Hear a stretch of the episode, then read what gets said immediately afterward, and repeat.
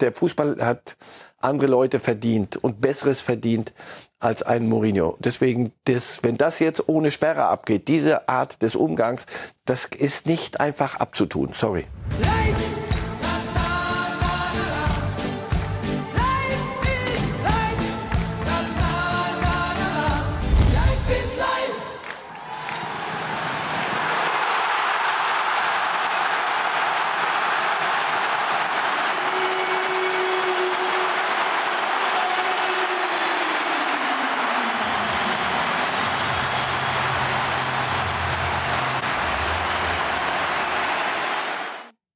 Es ist also so, Herr Reif, dass sowohl Lionel Messi definitiv geht, aber auch Karim Benzema sich bei Real Madrid verabschieden könnte. Beide nach sehr langer Zeit, Messi bei Paris nur zwei Jahre, aber Benzema nach sehr langer Zeit bei den Königlichen, könnten auch, ähnlich wie Cristiano Ronaldo, nach Saudi-Arabien wechseln. Was haben Sie gedacht, als jetzt, jetzt offiziell war, dass Messi Paris verlässt und die Gerüchte zumindest da sind und auch sehr laut, dass Karim Benzema die Königlichen verlässt? Beim einen, äh, na endlich, da geht ein eigentlich Missverständnis zu Ende, was für beide Seiten nicht, nicht gut war. Und auch nicht das letztlich gebracht hat, was man sich voneinander versprochen hat. Bei Karim Benzema ähm, kann ich es nachvollziehen, aber das erschüttert mich nicht so sehr, sondern ich glaube, dass der klug genug ist zu sehen, pass auf, die Saison noch. Und dann glaube ich, ist es Zeit, wird es den großen Umbruch geben. Und wenn einer dann noch mal richtig irgendwo Geld verdienen kann, ist das völlig in Ordnung. Besser als wenn er etwas zwingen wollte. Und so wird man anständig, denke ich mal, auseinandergehen und kann sich jederzeit wieder in die Augen gucken. Scheint so, als sei Saudi-Arabien die neue MLS für Fußball Ü30, zumindest für die ganz großen Namen. Wir werden darüber noch ausführlich reden. Und damit ganz herzlich willkommen bei Reif ist Live. Auch an Sie herzlich willkommen. Marcel Reif, wir wollen aber zunächst einmal einsteigen mit dem aktuellsten sportlichen Thema, das wir haben, und zwar dem Relegationsspiel in Deutschland, das gestern Abend stattgefunden hat zwischen dem VfB Stuttgart und dem Hamburger SV, Herr Reif. 3 zu 0 für den VfB Stuttgart. Haben Sie in dieser Deutlichkeit mit dem Ergebnis gerechnet? Ehrlich gesagt nicht. Das war nicht ein Spiel Stuttgart gegen HSV, sondern ein Spiel Stuttgart mit dem HSV. Das war doch erschreckend, wie klar ein Erstligist einen Zweitligisten herspielen mhm. kann. Und es gibt zwar noch ein Rückspiel und Wunder, wir haben alles schon erlebt, gerade kürzlich, auch in die, in die andere Richtung. Aber also das ist, das wäre aber dann schon eins der, der, der höheren Kategorie, wenn der HSV das noch packen sollte. Was macht Ihnen noch Mut fürs Rückspiel, wurde Tim Walter gefragt. Seine Antwort war das Volksparkstadion. Aber wir hören uns mal an, was die beiden Trainer nach diesem Spiel zu sagen hatten. Klar, für den einen Freud, für den anderen definitiv Leid. Wir sind happy mit der Performance heute, auch natürlich mit dem, mit dem Ergebnis. Wir haben gezeigt, dass wir, dass wir unter Druck performen können. Ähm, aber wir werden es genauso am Montag nochmal noch mal zeigen müssen. Das wissen die Jungs. Ähm, und deswegen äh, will ich gar nichts hören von, von halber Miete, aber das habe ich auch nicht gehört, dass äh, die Jungs wissen, wissen, was zu tun ist. Wir haben als Team heute nicht so agiert, wie ich mir das vorstelle. Ja, und, und dann äh, wird es natürlich gegen eine Mannschaft, äh, die dann so viel individuelle Klasse hat, dann auch extrem schwer. Wir können nur und das habe ich schon immer gesagt, nur wenn wir 100 Prozent da sind, können wir Spiele gewinnen. Ja, das ist in der zweiten Liga bei uns nicht anders gewesen und es wird auch so in diesem Spiel am Montag sein. Wenn wir nicht alle auf Zinne sind, dann wird es nicht funktionieren und das haben wir heute nicht ganz hinbekommen und deswegen ähm, hat der VfB verdient gewonnen. Herr Reif, das Thema Aufstieg scheint es mit dem HSV einfach nicht gut zu meinen. Ne? Also am letzten Spieltag in der zweiten Liga hatten sich alle Hamburger schon gefreut und dann das Aufstiegsdrama in letzter Sekunde, doch noch die Relegation und jetzt in der Relegation liegt man nach 45 Sekunden mit 0 zu 1 gegen Stuttgart hinten und muss dann 3 zu 0, 0 zu 3 hinnehmen. Wer hat eigentlich mehr Druck in solchen Relegationsspielen? Derjenige, der um den Abstieg spielt oder derjenige, der um den Aufstieg spielt? Na, das kommt darauf an. Also wenn es der HSV ist, der, der hat eine Menge zu verlieren, nämlich ja. ein weiteres Jahr äh, zweite Liga zu gewinnen. in Anführungszeichen. Und der Erstligist hat immer was zu verlieren, die erste Liga, Punkt. Wenn das aber irgendein, weiß ich nicht, wer, wer da in den letzten Jahren auch, auch äh, Relegation gespielt hat, ein Zweitligist, ein echter Zweitligist, der sagt, das ist doch schön, wenn wir es schaffen. Oh, lass uns mal überlegen, sind wir wirklich erstligafähig? Was ist, wenn wir es um Himmels Willen, was ist, wenn wir das schaffen sollten? Aber für den HSV ist das eindeutig genauso, haben genauso viel zu verlieren gehabt. Oder ja, ich, ich mache schon einen Strich drunter. Komm, muss man auch nicht drüber herumreden. Die werden weites Jahr zweite Liga spielen müssen. Und das ist für, ein, für eine Sache wie, wie für, für einen Club wie HSV absoluter Schwachsinn, Irrsinn, unerträglich. Aber sie, sie haben sich da offenbar gut eingerichtet in der zweiten Liga. Ist der HSV unaufsteigbar? Auf die Art ja. Also so, so wie sie gestern aufgetreten sind. Weil, nach sechs, ich meine, du musst ja den, du musst ja den VfB da nicht herspielen. Das ist immerhin wirklich ein gestandener Erstligist und wahrscheinlich auch individuell noch ein bisschen besser besetzt. Aber wenn du nach 46 Sekunden ein, ein, nach einem, nach einer Ecke ein, ein Kopfball kriegst, den niemand verteidigt, niemand einfach. Nach 46 Sekunden. Das ist eine Einstellungssache. Das ist dann, das ist nicht Qualität, ja. sondern das könntest du auch mit einem B-Ligisten machen. Pass auf, achte mal darauf, dass der nicht köpfen kann. Und wenn du das nicht hinkriegst, hast du, hast du auch da nichts verloren, jetzt, wenn es um, um größere Ziele geht. Und deswegen, ja, auf die Art, ja. Seit vier Jahren machen wir mit dem HSV hier rum und fragen uns, wann ist es endlich soweit, dass der Hamburger SV wieder in die erste Liga aufsteigt. Und wir werden immer wieder eines Besseren belehrt. Was fehlt, Sie haben es ja gerade schon angerissen, aber was fehlt dem HSV für diesen letzten Schritt? Sie sind streckenweise während der Saison in der zweiten Liga immer ganz oben dran, verlieren sich dann mitten in der Saison wieder und sind dann kurz vor knapp doch nicht so weit, dass sie den direkten Aufstieg zumindest wieder schaffen und verpatzen es dann in solchen Druckspielen wie dem der Relegation. Sie kriegen es nicht hin, eine Zweitligasaison zu spielen. Relegation ist am Ende dann Kopftheater, da kommt tausend Dinge dazu. Eine ganz simple Geschichte sind 34 Spiele, 34, 38, weiß ich gar nicht mehr viele Spiele in der, in der zweiten Liga. Die musst du von A bis Z seriös spielen und nicht als beleidigter HSV, notorisch beleidigt, weil du, wir, wir haben so eine Stadt, so eine und so ein Stadion. Ist das vielleicht das Problem? Das, natürlich tragen sie das irgendwann vor sich her und möglicherweise, wenn es dann mal gut läuft, eine Zeit lang, und es lief ja mal eine Zeit lang richtig gut in der, in der zweiten Liga, dass dann irgendwann jemand daherkommt und sagt, so, aber jetzt, Leute, jetzt haben wir es ja, ja, jetzt, jetzt passt wieder alles zusammen.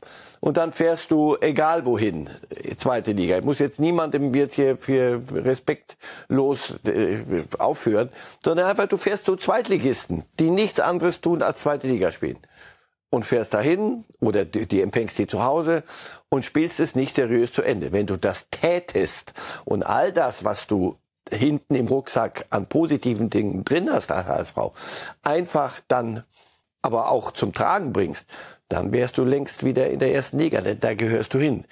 Aber eine eigentliche Nummer, und der HSV ist mittlerweile eine eigentliche Nummer. Das macht keinen Spaß. Ich hoffe, dass wir jetzt bald fertig sind mit dem Thema, weil das ist, das, das, das machen wir, 30 müssen Sie noch. Das machen wir jedes Jahr. Ja. Jedes, jedes Jahr dasselbe. Und ja, Sie haben recht, in der zweiten Liga verlieren Sie die erste, nicht in Relegationsspielen. Jetzt, das hier ist, da, da, da ist wieder alles hopp oder top. Du hast so viel Spielezeit. Und so wie ein deutscher Meister in der ersten Liga sagt, nach so und so viel Spielen, das ist der ehrlichste Titel, ist zweite Liga. Du hast so viel Gelegenheiten, aber auch Gelegenheiten Mist zu bauen. Und wenn du die so, die Mist zu bauen, so nutzt, so hemmungslos, wie der Hamburger Sportverein seit, seit vielen Jahren, dann ist wieder Heulen angesagt. Man könnte das Thema Hamburg und Aufstieg mit dem Thema BVB und Meisterschaft vergleichen, oder? Diese hm. Saison. Ja, ja, also es ist, weiß ich. Ja, ja, natürlich, weil es ist nicht das letzte Spiel gegen Mainz. Die anderen Spiele waren es, da hast du es verloren. Das letzte ist dann so überfrachtet mit, mit so viel Zeugs, das kann ich noch verstehen. Aber wenn du als BVB mit deinen Möglichkeiten seriös, dasselbe Gelaber wie jetzt haben sie recht, wie HSV. Wenn du dein Zeug gemacht hättest, nicht gucken, was, da, was die Bayern machen. Die werden schon irgendwas tun und siehe da, sie haben mehr, dir mehr angeboten als, und auch andere in der zweiten Liga mehr angeboten als, äh, eigentlich im Buch steht, wenn du das nicht aufhebst. Aber schauen Sie, wer steigt auf vor, vor dem HSV? Darmstadt und Heidenheim. Wenn Sie mir sagen, das ist in der Natur der Sache, dann weiß ich nicht, wovon wir hier reden. Und das schaffst du nicht, diesen Clubs zu zeigen, du, wir sind noch eine Nummer besser. Super, wie ihr das macht, aber wir können das besser. Nee, wir müssen uns hinten anstellen. Deswegen alles Gute, nächstes Jahr zweite Liga und wir treffen uns hier in einem Jahr wieder und labern genau dasselbe. ich bin gespannt, was wir in 365 Tagen an dieser Stelle über das Thema Relegation oder und Aufstieg, HSV. und Abstieg, Bundesliga und HSV besprechen werden. Was wir auch jede Sendung zu besprechen haben, ist das Thema FC Bayern, Herr Reif, weil auch die liefern uns sehr viele Angebote diese Saison mehr denn je. Die Meisterschaft haben sie den Dortmundern zu verdanken, die Deutsche. Zumindest einen Titel hat Thomas Tuchel dann noch geholt. Dann folgte das Bossebeben und Karl-Heinz Rummenigge ist back beim FC Bayern und hat die Gelegenheit genutzt, um gegen Julian Nagelsmann auszuteilen, zumindest indirekt. Sagte nämlich Folgendes. Wir hatten einen jungen Trainer über Julian Nagelsmann, sagte das, und ich war immer ein Freund von Erfahrung. Ja, aber das ist nicht neu. Das ist jetzt nur neu so aufgelegt, dass sich Uli Hoeneß und Karl-Heinz Rummenigge, zu der Zeit waren die noch in Amt und Würden oder zumindest Entscheider, dass die nicht immer einer Meinung waren bei Besetzung von Top-Positionen. Das hat uns immer etwas zu reden und zu denken gegeben mhm. und bei denen die Reibung erzeugt, die diesen Club nicht zuletzt dahin gebracht hat, wo er in besten Zeiten ist. Aber dass Karl-Heinz Rummenigge eher ein Freund der Ancelottis war und ist, ist nicht neu. Was und er hat ja recht behalten jetzt im Nachhinein. Deswegen ist gut, dass er nach dem Satz nicht weitergemacht hat, weil erstens ist das ist vergossene Milch. Weiter geht's. Aber er hat sich diesen Satz auch nicht nehmen lassen. Ja, dass, dass da noch so ein paar Dinge, Leute, ich muss jetzt, ich soll jetzt hier wieder ran und alle zeigen mit dem Finger jetzt auf mich. Der Rummenigge wird's mit dem Tuchel richten. Das ist eine Aufgabe, die da jetzt kommt. Also wir kommen ja jetzt gleich noch zu den Baustellen. Ja. Da ist, da muss der die Sicherheitsschuhe anlegen und die ganze ganze Arbeitsmontur jetzt wieder. Und und Karl Rummenigge ist ja wollte ja eher so Elder Statesman machen, bist ja in der Welt rumfahren, dann ab und zu zu bedeutenden Sitzungen und so. Und jetzt muss der mal gucken, dass das Kleingedruckte auch wieder gebastelt wird. Ähm, und dass der dann sagt, vielen Dank auch, aber Klammer auf, hätte ich euch sagen können, aber ihr wolltet ja nicht auf mich hören. Ich bin mir sicher, sein Engagement, seine Rückkehr zum FC Bayern hat ihn auch viele Punkte bei seiner Frau gekostet. Zumindest liest man auch das zwischen So hat er immer verkündet, dass jetzt Schluss ist. Unter anderem deshalb, weil Martina sagt, es reicht jetzt mit der ja. Rumgurkerei. Tja, aber sie, er sagt, sie hat Verständnis gezeigt. Alle müssen Verständnis zeigen, wenn es um den großen FC Bayern geht. Schauen wir uns die Baustellen an, Herr Reif, die Sie schon angesprochen haben, denn es sind sehr viele, neun an der Zahl, große zumindest. Und da wartet eine Menge Arbeit, unter anderem auf den neuen CEO beim FC Bayern, Jan-Christian Dresen und auch Karl-Heinz Rummenigge. Wir starten mal mit Hassan Salihamidzic, Herr Reif, die erste große Baustelle. Bayern braucht ganz schnell einen neuen Sportdirektor oder Sportvorstand, denn die Transferphase steht an und Bayern braucht definitiv auch, und das ist dann eine nächste Baustelle, einen neuen Sechser und einen neuen Stürmer. Wer soll jetzt diese Gespräche mit Beratern, Vereinen und Spielern führen? Das ist die kleinste Baustelle, auch wenn sie, sie jetzt nach vorne geschoben wird und Kalle sagt, seit gestern brauchen wir einen es ist sehr hübsch getrötet, aber um was es geht, ist, das wirst du machen müssen mit Tuchel. Mhm. Und darauf haben sie auch verständigt. Es kommt jetzt niemand jetzt plötzlich von außen noch dazu und der wird dann die Lösung finden, sondern diese Dinge, die wichtig, ganz wie, und das sind ein paar sehr wichtige Dinge noch, ja. zu dem kommen wir jetzt gerade. Also die Stelle ist so einfach nicht zu besetzen und nur um da, damit da wieder einer sitzt, das geht nicht. Das, also das, da musst du schon hochkarätig sein. Krösche Eber? Krösche sagt, er bleibt bei Frankfurt und Eberl kann nicht weg von Leipzig. Punkt. Falscher Zeitpunkt, Leute, aber man kann sich die Baustellen in der Regel nicht aussuchen. So, deswegen, ich glaube, es wird für eine geraume Zeit und vielleicht ändern sich sogar die, die Paradigmen, vielleicht sogar für längere Zeit, darauf hinauslaufen, dass ein Kalle Rummenigge mit einem Tuchel ein Modell praktiziert, das in England gang und gäbe ist und bei uns ein bisschen revolutionär, in der Tat. Aber nicht unvorstellbar. Ich, mir fällt niemand ein. Sie jetzt irgendjemand holen und, und irgendjemand befördern. Ja. Das werden sie nicht machen. Können sie auch nicht machen. Not macht ja manchmal erfinderisch. Vielleicht wird es dann doch ein englisches Modell und Tuchel zeigt sich ja. als erfolgreicher Teammanager in allen Belangen und übernimmt dann auch weitere Aufgaben beim FC Bayern als nur die rein sportliche des Trainers. Wir blicken auf die weiteren Baustellen, Herr Reif, mit Ihnen gemeinsam. Nehmen wir mal Serge Gnabry und dazu zähle ich dann auch Spieler wie Manet oder Sané zum Beispiel, die nicht das abliefern, was ihr Gehalt in allererster Linie verspricht, aber auch was man sich von ihren Leistungen versprochen hatte. Und unter anderem Serge Gnabry ist jetzt nicht mal für die DFB-Testspiele für die kommenden nominiert. Was ist auch das für ein Zeichen? Stehen da die Zeichen definitiv auf Abschied bei Serge Gnabry und dem FC Bayern? Gnabry am wenigsten, glaube ich. Der hat zuletzt, hatte ich das Gefühl, den Schuss gehört. Mhm. Der hat auch seine, ist albern, aber manchmal sind Äußerlichkeiten doch wichtig, hat auch seine Frisuren nicht mehr verändert, mhm. sondern ist einmal zum Friseur gegangen und das war's dann. Und danach hat er sich auf das konzentriert, was sein Job ist, für das Geld, nämlich Tore zu schießen. Das glaube ich am wenigsten. Gnabry ist auf einem guten Wege. Mhm. Sané, glaube ich, wird man nicht ändern. Du wirst, und Sie werden sich fragen müssen, ist das dann ein Bayern-Spieler, der uns an guten Tagen überperformt und an schlechten Tagen underperformt? Kurz und schmerzlos. So. Bei Manet, das ist ein Missverständnis. Das ist ein aus vielerlei Gründen schiefgegangen.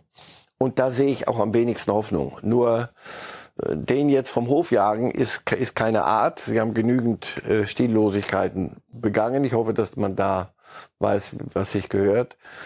Und ob es für ihn einen Markt gibt, so hässlich das Wort auch sein mag, weiß ich nicht. Aber da noch am ehesten. Aber ja, wenn Sie sagen, was haben wir denn da vorne an Offensivspielern, die sehr ähnlich sind in vielem, ist vielleicht die eine oder andere Besetzung zu überlegen. Also in der Reihenfolge Manet und dann lange nichts. Ich glaube auch Sané werden Sie nicht so schnell äh, sagen, das war's. Und bei Gnabry am wenigsten. Bei Mané muss man ja auch erstmal abwarten, ob es überhaupt offizielle Angebote gibt, weil sein Gehalt bei Bayern ist ja auch nicht so schlecht und auf das will er mit Sicherheit in den nächsten Jahren nicht freiwillig zumindest verzichten. Und dann, das ist wohl die größte Baustelle, würde ich sagen, die Stürmerposition. Herr Reif, da ist noch ein ganz großes Fragezeichen. Es gibt diverse Namen, die diskutiert werden, allerdings keiner, der wirklich sehr sicher scheint. Was passiert, wenn Bayern keinen echten Mittelstürmer für die neue Saison findet? Kann ich mir nicht vorstellen. Dann verabschieden Sie sich von, von hohen Zielen. Werden Sie also ganz, ganz tief in die Tasche greifen und auch über Müssen. 100 Millionen ja, ja, aber, ja, aber wenn Sie es normal, äh, was ich eben gerade sagte, wenn nicht, ist ja okay. Aber dann äh, sind Sie für mich nicht mehr ministrabel für, für höhere, höchste Champions League Ziele. Du brauchst einen Neuner. Es sind ein paar im Gespräch, die Sinn machen. Mhm. Colomboigny, das weiß man nicht, ist der schon so weit? So ein Alvarez, der bei City sich hinter einen komischen Kerl wie, wie Haaland anstellen muss, das könnte ich mir vorstellen. Äh, wobei der verdient dort genug, um auch als Backup äh, sein Leben zu fristen. Aber der ist so jung, das könnte ich mir noch vorstellen. Äh, Lautaro Martinez von, von Inter, den wirst du aber so schnell nicht kriegen. Vlahovic, der mir immer mhm. gut gefallen hat, als er von Florenz zu Juve ging. Hat bei da Juve. aber auch nicht so ganz gezündet. Ja, aber hat auch da nicht so funktioniert. Aber das, das ist einer. Das ist so ein Ochse, der richtig gut Fußball spielen kann. Ähm, den könnte ich mir sehr, sehr gut vorstellen. So. Sie, einer davon wird es werden müssen. Kane, äh, Thema ist beendet. Der bleibt auf der Insel, hätte mich auch gewundert. Und der Rest, den Rest können wir, glaube ich, in Ruhe begucken. Das werden die Bayern machen. Also mhm. das werden sie machen, weil sie es machen müssen. Oder nochmal, sie müssen mir und vor allem ihrer Kundschaft laut und deutlich verkünden, wir machen diesen Wahnsinn nicht mit. 100 Millionen und um die reden wir hier erbaut. Aber damit verabschieden wir uns auch von großen Geschichten. Ich korrigiere sehr selten und ungern. Die größte Baustelle scheint mir im Moment zu werden die Innenverteidigung. Alles, was mhm. so safe war, Hernandez. Hernandez, Pavard. Flirtet mit PSG. Pavard will seinen Vertrag. Ich sag mal nur sowas. Pavard bin ich sicher, der will gehen und mhm. der wird auch gehen. Bei Hernandez ist es so, im Moment steht, es ist die Zeit so jetzt, der Juni kommt, da stehen viele Pokertische überall rum. Da geht's jetzt auch mal und Davis, was man so hört und ah, ich glaube, da wird im Moment noch ein bisschen gepokert. Wenn Hernandez, Davis lassen wir mal weg. Da, dem, mhm. da bin ich ziemlich sicher, den, dem sagen sie, wo, wo er hingehört. Und das wird er dann machen. Aber Hernandez, Pavard weg, hast du sofort aus diesem ja. Pseudo-Überangebot in der Innenverteidigung hast du, und Außenverteidigung hast du plötzlich eine richtige, fette Baustelle. Und der Markt ist auch nicht so groß, ne? Die, die es richtig gut können da hinten, sind genauso gesucht wie die Mittelschirmer vorne. Ja. So. Die Sechserposition, auch da, da werden sie auch, auch, auch wieder sehr, sehr viel Geld in die Hand nehmen müssen. Declan Rice ist ein heißer Kandidat. Declan, Declan Rice ist mit, mit, mit an die 100 Millionen. Kovacic, den ich mir sehr gut vorstellen könnte von Chelsea, weil den der, der Tuchel auch gut kennt. Der ist älter und ein äh, vom, vom Profil her genau das, was sie suchen.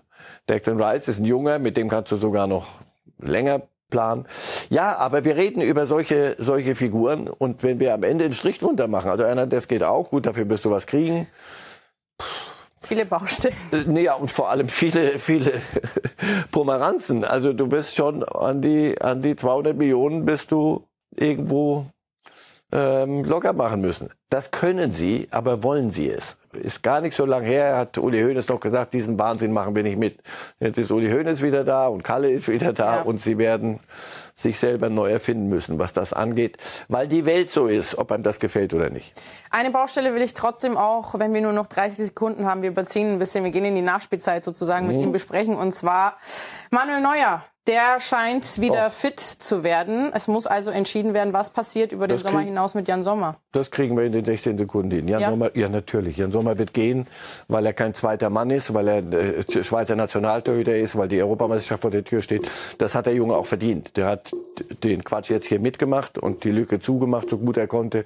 Und Neuer kommt zurück. Und wenn Neuer zurückkommt, ist weder für die Nübels noch für Sommers Platz der spielt da noch drei Jahre und das also Thema ist ganz schnell beendet. Und das macht man mit einem Händedruck ja. und bedankt sich und Wiedersehen Willi. Das ist mehr, mehr, mehr Dramatik ist da auch nicht drin. Aber wo sind wir dann, Jan Sommer? Der Markt ist hoch genug. In, in ja. England war der, war der, bevor er zu Bayern ging, sehr gefragt. Das ist ein prima Junge und ein prima, prima Torhüter. Um den müssen wir uns keine Sorgen machen. Apropos Torhüter, ein großartiger Torhüter der deutschen Nationalmannschaft auch steht am Samstag im Tor beim DFB-Pokal-Finale. Kevin Trapp gegen RB Leipzig. Hören wir uns gleich mal an, was er im Vorfeld dieses Finales hier in Berlin am Samstag zu sagen hat. Jetzt kommt dieses ganz, ganz große Highlight. Nochmal ein Finale. Das ist, äh, ist unheimlich schön, nach der Saison dann noch dieses Highlight zu haben. Äh, ein Spiel, auf das ganz Deutschland schaut. Und ähm, auf das Spiel freuen wir uns natürlich auch äh, enorm, klar also wir haben, wir gehen dieses Spiel jetzt nicht an am Samstag und sagen, wir wollen das Spiel gewinnen, damit wir uns für die Europa League qualifizieren. Es geht darum, diesen, diesen Titel zu gewinnen und äh, einen schönen Sommer zu haben, äh, einen schönen vierten, sechsten ähm, zu haben und, und wieder hier eben durch die Straßen fahren zu können und mit den Fans gemeinsam zu feiern. Und das ist, äh, das ist das Ziel und das, was dann da mitkommt, sich für die Europa League zu qualifizieren, ist natürlich dann ja, das Schöne, was, was dann dabei ist, so wie letztes Jahr eben, dass wir uns dann für die Champions League qualifiziert haben. Aber wir wollen dieses Spiel gewinnen, um einen Titel zu gewinnen. Herr Reif, was ist wichtiger, um die Saison von Eintracht Frankfurt zu retten? Ein Titel ist es dann schon. Ich meine, Sie, Sie reden sich jetzt die Teilnehmer am Finale schön, aber Sie haben eine mittelmäßige ja. Liga gespielt. Das ist der Preis im Übrigen für, für der Fluch der guten Tat. Das ist der Preis für Champions League und für die ganzen Lustreisen.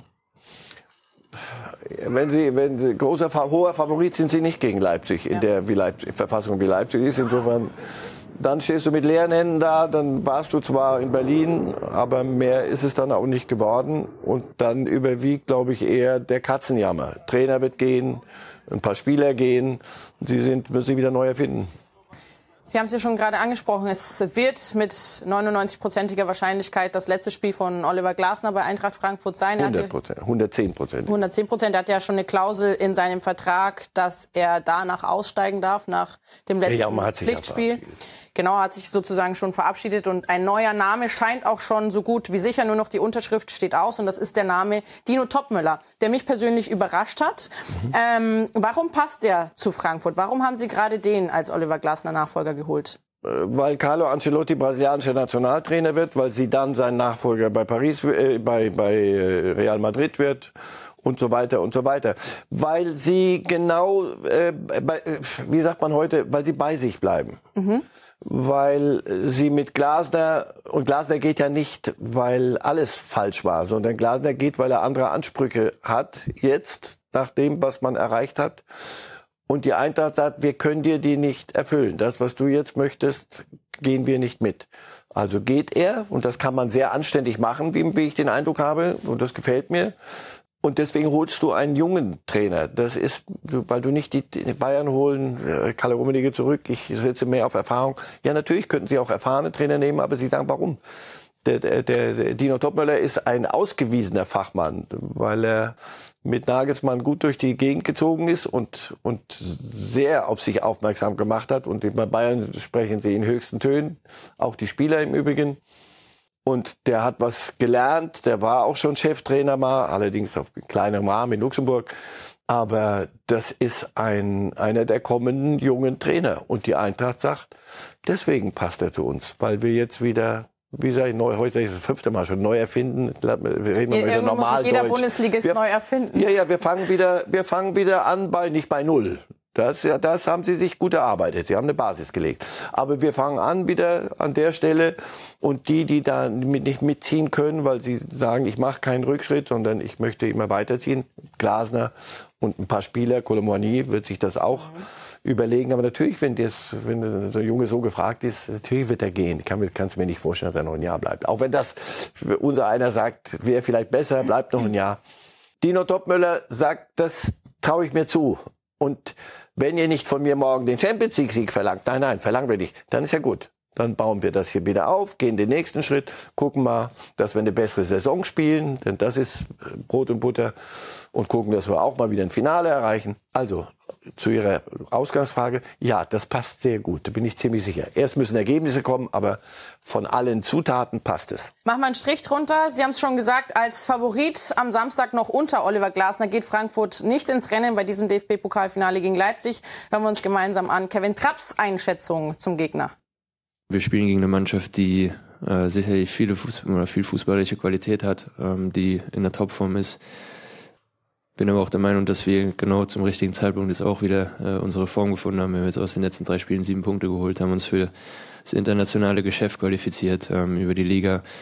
Von daher sind es sicherlich zwei Mannschaften, die, äh, die gut drauf sind, die viel fußballische Qualität haben und ähm, wir werden wieder einige Zuschauer, einige Fans von uns dabei haben. Das ähm, hilft uns natürlich auch und, und gibt, gibt einen Push, das ist klar. Wie bewerten Sie die Leistungskurven der beiden Mannschaften? Sie haben es ja schon gesagt, Leipzig ist für Sie Favorit. Warum? Ja, weil sie individuell besser besetzt sind und weil sie viele ihrer Baustellen ganz gut abgearbeitet haben. Mit, mit richtigen Dellen und da waren richtige Schlaglöcher da und die haben sie sehr gut hingekriegt. Verlängern die richtigen Verträge zum richtigen Zeitpunkt. Daniel gerade habe ich nicht erwartet. Dachte ich, dass mhm äh, ein so so klasse Fußballspieler, dass 2027, glaube ich, hat er ja, aber der findet das, was da in Leipzig passiert, nicht so schlecht. Und deswegen sind sie Favorit. Aber in der Tat, die Frankfurter sind aus einer, aus einer richtigen, ganz schlechten Phase. Also wo du das Gefühl hattest, da, die Stimmung geht auch den Bach runter und dann Trainergeschichten und alles, das war alles sehr, sehr unappetitlich fast schon. Und Vorstand, der untereinander. Die haben am Ende haben sie, haben sie den Zipfel erwischt. Deswegen gehen die dahin als Underdog, aber nicht völlig chancenlos. Äh, aber das ist ein Spiel, ein einziges. Und mit dem ganzen Bohai drumherum, nur die kennen es beide. Also ja. deswegen erschrecken wird da niemand vor der, vor der Größe des, des Moments. Favorit ist wegen besserer individuelle Qualität, wenn man einen Strich drunter macht. Leipzig, aber gerade im Pokal, der Herr Pokal hat, der Sie wissen. Schreibt seine eigenen Gesetze. Oder mm. dürfen Sie ruhig sagen. Hier also, muss man kein Geld dafür hier bezahlen. Hier kann man alles. Also, deswegen, äh, das muss erst gespielt werden. Das Ding. Und die haben natürlich mehr Druck, weil sie als Titelverteidiger aber in dieses Rennen gehen. Ja, aber sie, die, das, ja, das ist für die, für die Romantiker. Aber die haben ihren Champions League Platz für die nächste Saison. Und da, da spielt die Musik. Es geht darum, einen Platz bis vier. Das, was dazu kommt, ist nochmal ein Titel. Deswegen, Leipziger haben, haben sehr, sehr wenig, sehr wenig Druck, glaube ich. Mal, gucken. Sage ich Ihnen Samstagnachmittag oder am Abend. Wir blicken auf ein weiteres Finale, das aber schon stattgefunden hat. Am Mittwoch in Budapest das Europa League Finale. Es ist tatsächlich das erste europäische Finale, das José Mourinho verliert. Alle Finalspiele, die er in der Champions League oder in der Europa League gespielt hatte Und Conference League. und Conference League hatte er gewonnen. Es ist seine erste Niederlage. Dementsprechend sauer war er natürlich, aber noch viel erschreckender war, wie der Schiedsrichter beim Abflug aus Budapest in seine Heimat angegangen wurde. Das sind die Szenen. Herr Reif, Anthony Taylor war der Schiedsrichter, der von Jose Mourinho persönlich auch beleidigt wurde und der dann so am Flughafen von römischen Fans angegangen wurde. Erschreckende Szenen, auch wenn er hier und da sicherlich Fehler gemacht hat, ist es nicht erschreckend zu sehen, was Schiedsrichter mittlerweile alles aushalten müssen? Es gab den schwedischen Schiedsrichter Frisk, der hat dann nach einem ähnlichen Ding im Spiel passiert allerdings, hat gesagt, das war's, ich, das meine ich mehr. Das ist ekelhaft und ich versuche gerade nicht die Kurve noch weiter zu drehen.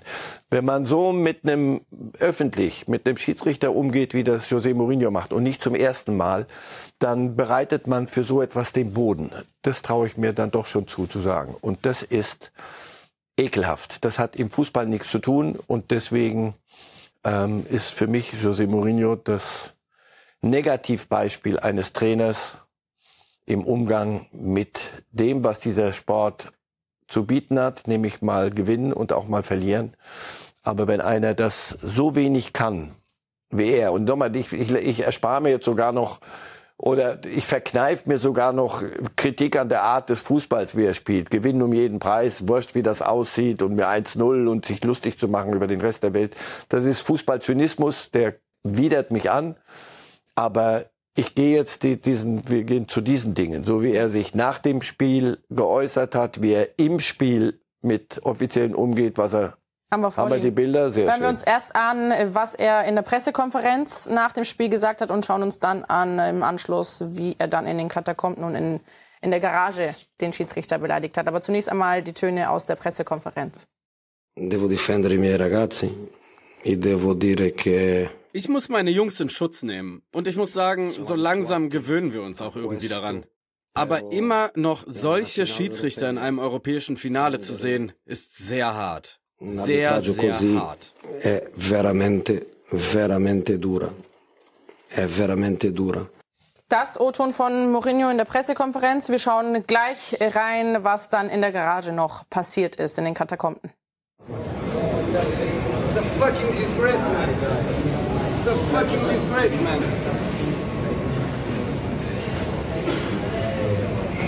Né Rossetti è stato capace di dire che non è. Né tu sei stato capace. No, no. Fucking crooks, man.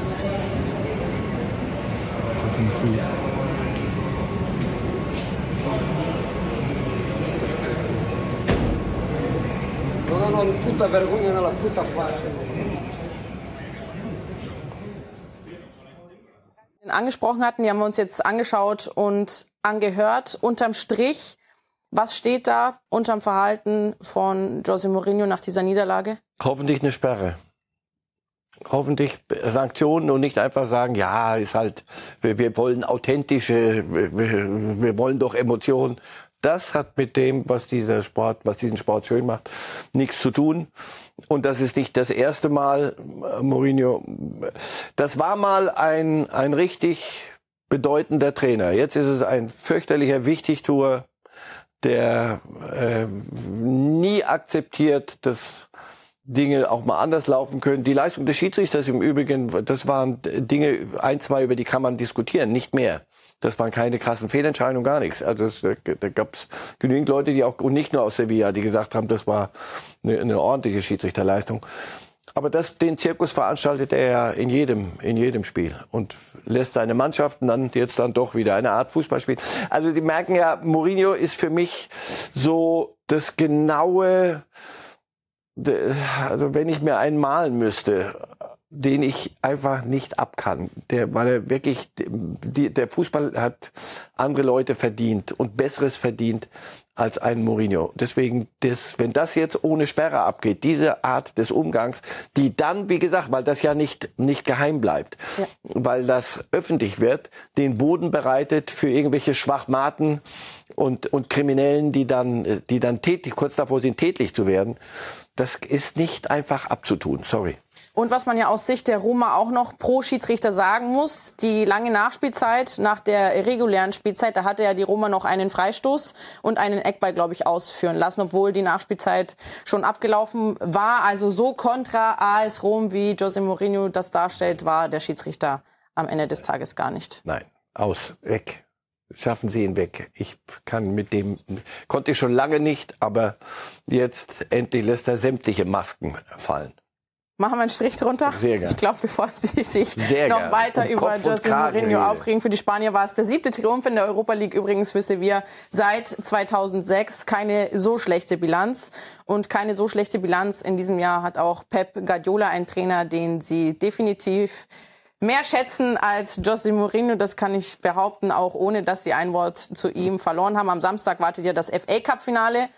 Derby, Manchester United gegen Manchester City. Manchester United kann das Double holen aus League Cup, den haben sie schon gewonnen und jetzt FA Cup und Manchester City kann noch das Triple holen aus Meisterschaft, die sie schon gewonnen haben in der Premier League, FA Cup und Champions League Finale. Ist dieses Jahr die Saison des Pep Guardiolas mit drei Titeln? Ja, wenn Weil ich wetten müsste. Warum? Weil sie, weil sie, sie haben doch das Spiel gesehen im Halbfinale Ja. gegen Real Madrid. Weil sie einen Fußball spielen, ähm, gegen den ich dachte, man so viel erzählen kann und das kalte Maschine und was weiß ich, was ich alles geredet habe, weil mir das mit zu viel Geld zu wenig am Ende Er- Ertrag und aber was weiß ich, was, was mir da alles durch den Kopf ging. Als ich das Spiel gesehen habe, das war nah an der Perfektion. Das viel besser kann man nicht Fußball spielen. Naja, weil sie, wie auf dem Schulhof, sie haben nicht, da wird gewählt, da, da, da kostet es nichts. Da hat es ein paar Euro gekostet, bis er einen Kader hatte, wie er ihn jetzt hat. Der ist ziemlich perfekt und mit dem kann man all das spielen, was ein Guardiola als auch nicht mein, bin ich auch nicht sein größter Freund, weil ich finde, seine Art des Umgangs mit Spielern ist, ist nicht so mein Ding, aber ein, ein ausgewiesener Fachmann, der macht mit dem, was er kann, jetzt aus dem, was die, die Jungs können, die er um sich rumgeschart hat, zusammengekauft hat, macht er eine, und jetzt sage ich das Wort, aber das meine ich jetzt mal positiv, sage ich mal, und sage ich nicht Maschine, sondern ein Mechanismus, der klickt wie eine Schweizer Uhr. Da sind alle, das kleinste Rädchen, das große Rädchen Haaland und all die Dinge klicken. Und wenn sie ihr Zeug spielen und wenn du sie daran nicht hinderst, sind sie im Moment das Maß der Dinge. Deswegen glaube ich, dass sie, plus er ist auf dieser Mission und, Ja. dann, und allein damit wir uns das hier ersparen, was ist mit Guardiola dieses Jahr und nächstes Jahr und vor 100 Jahren und dass das alles mal aufhört, weg damit. Auch in England sind sie froh, wenn endlich das Gelaber vorbei ist. Eines dieser Rädchen hat man gar nicht so auf dem Schirm, ist aber für den Erfolg im FA Cup zumindest mitverantwortlich und hat einen großen Anteil daran, ist Ortega. Der kam von Arminia Bielefeld und hat im FA Cup, ist der Pokaltorhüter von Pep Guardiola, Ja. alle Spiele zu Null gespielt bis dato im Finale und wird aller Voraussicht nach jetzt im FA Cup Finale, auch wenn das noch nicht offiziell ist, erneut im Tor stehen. Und auch dieses Rädchen hat er sehr gut integriert in seine Schweizer Uhr. Und es gab genügend Leute und auch ich dachte, na Junge, also ehrlich, warum machst du das denn? Du bist doch noch nicht so alt, dich da irgendwo an fünfter, sechster Stelle einzuordnen. Nein, Guardiola hat in ihm das gesehen und das honoriert er jetzt. Und so wie ich Guardiola einschätze, natürlich wird Ortega spielen, weil äh, der auch an der Stelle dann sagt, das hat er uns zusammengesch mit zusammengeschustert. Und dann wird Ortega etwas erleben, was nicht viele erleben, nämlich ein, ein FA Cup Finale in London, in Wembley. Wembley. Ist, das ist mittags um 16 Uhr. Ich empfehle Ihnen das dringend, wenn Sie das noch nicht gesehen haben. Ich war mal bei einem dabei. Das ist eine Veranstaltung. Am Abendspiel ist dann unser DFB-Pokalfinale, aber da müssen wir noch ein bisschen, da ist noch Luft nach oben. Das, was in so einem FA Cup-Finale passiert, auch an atmosphärischem, dass der Ortega das erleben darf, macht mir einen Riesenspaß. Gefällt mir und damit äh, muss ich sogar Abbitte, ich sogar, muss ich Abbitte leisten und das gefällt mir, dass ich das tun muss. Ich sehe es Ihnen an. Das ist richtig gut. Ich dass der, dass ich gesagt habe, vom Bielefeld nach City, der hat sie doch nicht alle. Er hat recht. Wembley habe ich übrigens schon mal erlebt, nicht FA Cup Finale, aber Wembley beim EM Finale der Frauen. Mhm. So, dann, wen wir auch nicht mehr erleben werden, zumindest nicht im Paris Saint-Germain-Trikot, ist Messi. Es war lange schon spekuliert worden. Wohin er geht, wissen wir noch nicht, aber es steht definitiv fest, dass Messi an diesem Wochenende sein letztes Spiel für Paris Saint-Germain bestreiten wird. Das bestätigte jetzt auch äh, sein Trainer. que j'ai eu le privilège de diriger le meilleur joueur de l'histoire du football. C'est un grand privilège. Ich hatte das Privileg, den besten Fußballer der Geschichte zu trainieren. Es war ein großes Privileg. Morgen wird sein letztes Spiel im Prinzenpark sein und ich hoffe, dass er herzlich empfangen wird. Er hat immer für das Team gearbeitet, hat das Spiel vorangetrieben, im Umschaltspiel, als Vorlagengeber und als Torschütze. Und ich sage es nochmal, für mich als Trainer war es eine große Ehre, nicht nur ihn trainieren zu dürfen, sondern auch diese Saison mit ihm zu verbringen. Herr Reif, vor zwei Jahren gefeiert wie der Königstransfer schlechthin bei Paris Saint-Germain. Nach zwei Jahren muss man sagen, Missverständnis, Fragezeichen, Ausrufezeichen. Aber nicht nur er. Also es- das wäre jetzt ungerecht, wenn man sagen würde, an dem hat's gehangen. Das ist das Konstrukt Paris. Das war, war und ist und bleibt auf die Art, glaube ich, zum Scheitern verurteilt. Scheitern meine ich jetzt Champions League gewinnen. Und nur darum geht's ja. Wir sind wieder französischer Meister geworden. Das können Sie ja gar nicht verhindern. Aber. Messi, ja, das, da, da war, da kamen viele Dinge zusammen. Ich denke, er wäre gern bei Barcelona geblieben bis zum St. Nimmerleinstag. Aber das ging dort schief. Dort, die hatten solche finanziellen Probleme. Da musste er, glaube ich, irgendwann mal gehen. So, und dann geht er nach Paris, weil da die Trauben am, am fettesten nach unten hängen. Und dann äh, stellt er fest, so, wir, wir, das war ja nie eine Mannschaft richtig. Wir, aber an guten Tagen, bei, bei diversen Toren, da konntest du nur sagen, also pass auf, das ist, jetzt ist der Zirkus in der Stadt. Das ist schöner, besser geht's nicht. Natürlich Mbappé, er, Neymar, von den Namen her alles super als Mannschaft in, äh, jämmerlich in, in vielen Auftritten. Und dass er jetzt geht, ist beendet doch nur, ähm, wie soll ich sagen, eine äh, Geschichte, die letztlich schiefgegangen ist. Also wenn Sie gucken, wie die Fans jetzt, äh, die, die ihn so messianisch gefeiert haben, wie die jetzt im Stadion ihn ausbuhen und feiern, das hat er nicht verdient.